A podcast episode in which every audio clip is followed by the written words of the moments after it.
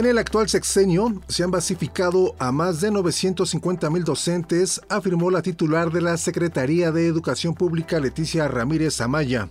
En entrevista con Radio Educación, la funcionaria federal señaló que existía una desorganización en el otorgamiento de plazas, por lo que en la actual administración se buscó organizar de mejor manera su entrega a los maestros. Ramírez Amaya señaló que esta desorganización en las plazas era utilizada para ejercer mayor control sobre los docentes que tenían un interinato. La dignificación y revalorización del trabajo docente.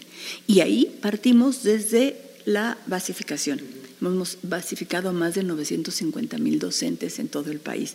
Eso es un acto de justicia laboral, de tener certeza en tu trabajo, ya te da una tranquilidad.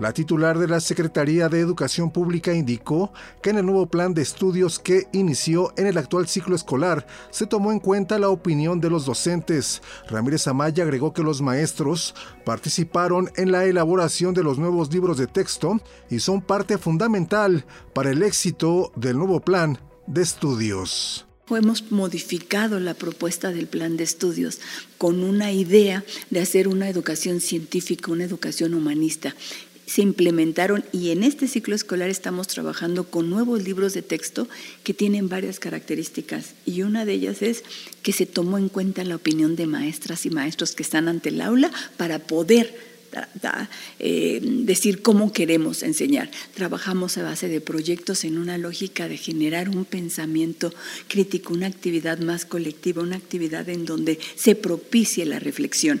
Ese es el plan de estudios que estamos implementando. La titular de la SEP afirmó que en la actual administración se canceló la reforma educativa aprobada en el gobierno anterior y se impulsa el mejoramiento salarial de los docentes. Ramírez Amaya señaló que existe diálogo con todas las organizaciones magisteriales. A nivel de de sus representantes sindicales mantenemos un diálogo permanente con los sindicatos y con las oposiciones al propio sindicato, con los compañeros organizados en la Coordinadora Nacional de Trabajadores de la Educación, un día permanente. Hay demandas que hemos podido algunas cumplir, no todas, entonces tienen demandas que nosotros consideramos son demandas legítimas y estamos tratando de encontrar caminos. Y a nivel del incremento salarial ha sido no el incremento no por encima de la inflación, o sea, no permitimos que sea más bien abajo, o sea, tiene que ser por encima de la inflación. Estamos en una campaña permanente de que el salario no, ningún maestro de tiempo completo que gane menos de 16 mil pesos. En eso, en eso se está trabajando a nivel nacional, pero es todo el apoyo que se ha dado al magisterio.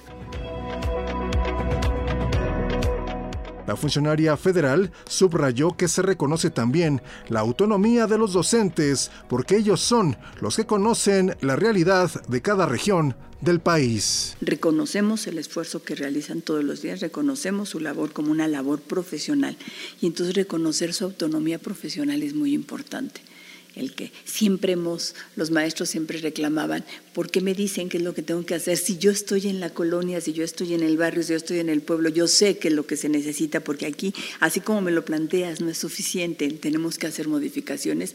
Por primera vez se reconoce esa autonomía profesional. Aquí está el plan de estudios, aquí están los contenidos que se tienen que manejar. ¿Cómo lo demos? Adecuemos el programa que nosotros te planteamos como un programa sintético a uno analítico. ¿Cómo lo puedes dar tú en esa región? Ramírez Amaya señaló que los docentes son pieza fundamental en la transformación del país, ya que la educación permite el bienestar del pueblo y fortalece el ánimo de las nuevas generaciones. Para Pulso, de Radio Educación, Sosimo Díaz.